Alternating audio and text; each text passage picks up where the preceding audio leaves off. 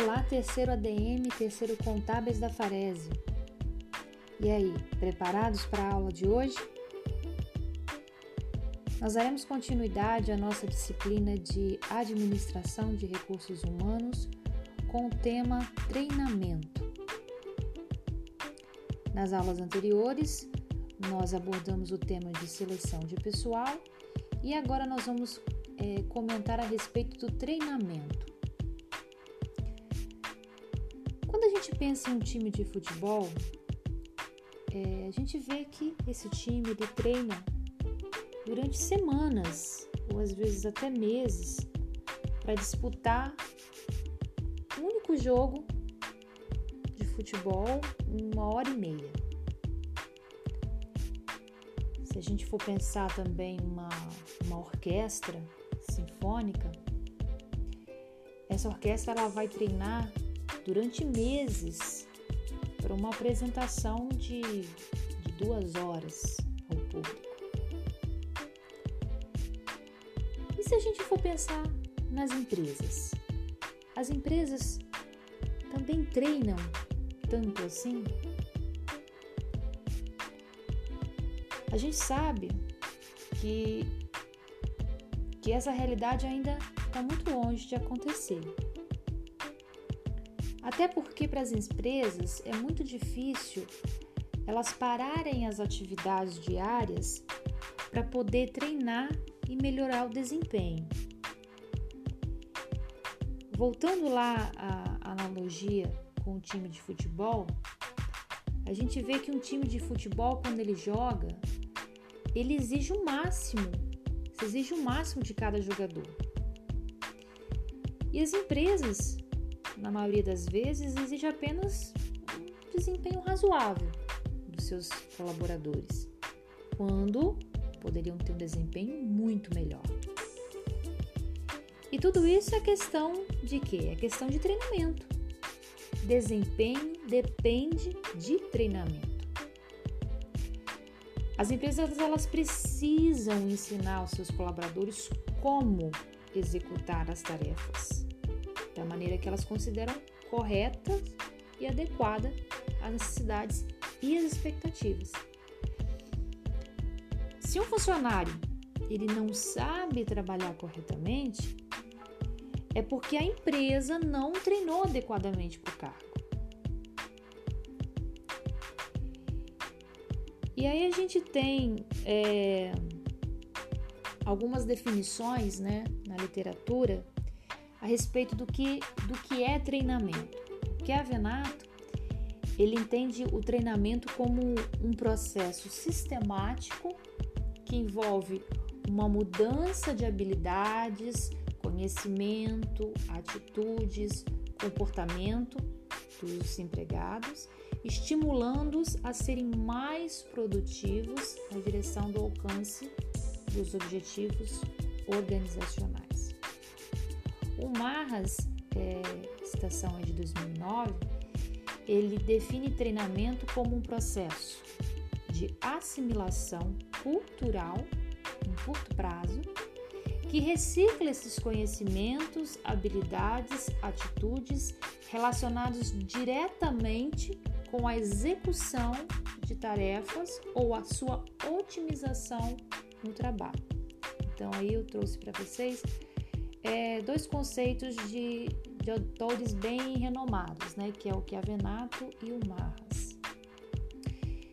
Então, é, resumindo esses dois conceitos, a gente percebe que o treinamento ele é um processo educacional em que as pessoas elas vão aprender certos conhecimentos, habilidades e atitudes para que possam desempenhar os seus cargos de forma produtiva né? e adquirindo novas competências. E o treinamento ele é um, um processo educacional de curto prazo, porque ele está voltado para o desempenho de determinado cargo que a pessoa esteja exercendo. Né? Por isso que ele é um, um treinamento de curto prazo e voltado especificamente para o cargo que a pessoa está realizando, né? a função ali. E aí, se a gente for parar para pensar, é, de quem é a responsabilidade de oferecer ou, ou de perceber a necessidade desse treinamento? É do gerente. O treinamento é uma responsabilidade de cada gerente em relação a seus subordinados. Se um funcionário, colaborador, não está devidamente capacitado para o seu trabalho, a responsabilidade é do gerente e não do RH. O ARH ele é um órgão de staff, ou seja, de suporte. Ele vai assessorar cada gerente no treinamento dos subordinados. É, e aí o treinamento, como que funciona? O cada gerente ele vai avaliar o que os seus subordinados carecem, o que, que eles precisam, que tipo de conhecimento, qual habilidade, qual atitude que precisa ser trabalhada, né? Então, lembrando, treinar o subordinado é uma, uma responsabilidade de cada gerente em todos os níveis da organização. É, a finalidade do treinamento, então, seria essa: né? manter as pessoas sempre preparadas para o desempenho de seus cargos, transmitindo o quê? Informação, conhecimento, habilidade, atitude. Sem esse treinamento, consequentemente, os colaboradores vão perder eficiência, produtividade e qualidade naquilo que fazem. E aí você pensa, ah, o, o treinamento é bom para quem? É bom para a empresa ou é bom para o funcionário, para o colaborador? Para ambos.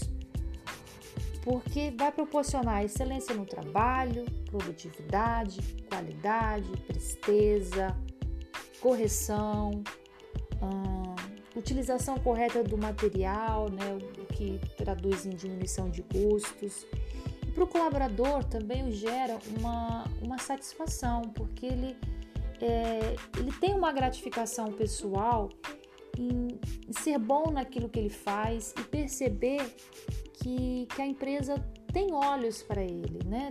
Está investindo na sua, na sua capacitação.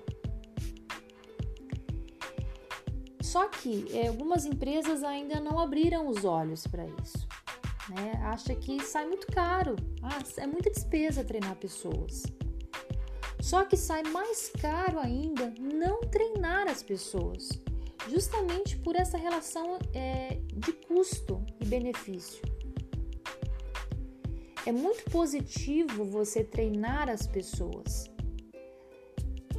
Cada um real gasto em treinamento, muitas vezes você tem um retorno disso em dobro, em triplo diretamente ou indiretamente na sua empresa. Então, de nada vai adiantar você ter ali é, recursos empresariais, máquinas sofisticadas, métodos, processos bem estruturados, se as pessoas não estão treinadas e habilitadas para se envolver nisso aí. Então a gente é, diante da necessidade, da importância do treinamento, como que é, é estruturado esse treinamento vai é, entrar nessa etapa de, de falar um pouquinho a respeito de como funciona esse processo educacional. O treinamento, ele é um, o que a gente chama de um ciclo, né? Que foi estruturado em quatro fases sequenciais. A primeira delas seria o levantamento das necessidades de treinamento. A etapa 2 seria a programação ou o planejamento desse treinamento. A etapa 3, execução do treinamento. É a parte prática, né? 4 seria então, realizei o treinamento, vou verificar Quais são os resultados disso? Avaliação dos resultados do treinamento. Nessas, nessa aula de hoje, nós iremos nos focar nessas duas primeiras etapas, que é o levantamento das necessidades e a programação do treinamento. Na nossa aula seguinte, nós daremos sequência é, na parte de execução do treinamento e a avaliação dos resultados. Levantamento de necessidades seria o que? É você fazer um diagnóstico e, e verificar quais os problemas que estão acontecendo na empresa. Uma necessidade de treinamento é geralmente uma deficiência no desempenho do cargo ou ausência de certas competências que são requeridas, correto? Então, uma necessidade de treinamento, ela é geralmente diagnosticada quando? Quando você tem baixa produtividade de pessoal, baixa qualidade no trabalho, você percebe que a comunicação não é muito eficiente, começam a ocorrer muitos erros, é, um desperdício de tempo e de material, o número de acidentes que ocorrem no trabalho aumenta. É, pode acontecer também uma frequência maior de, de avarias nas máquinas ou equipamentos. Ou algo que também é muito ruim, você percebe é, que está tendo está sendo feito um mau atendimento ao cliente. Então, todas essas essas que eu citei são são pontos que devem ser considerados para que haja um treinamento. Se a empresa começa a apresentar alguma desses sinais, é preciso parar e verificar. Opa, será que a gente não precisa fazer um treinamento diante disso que está acontecendo?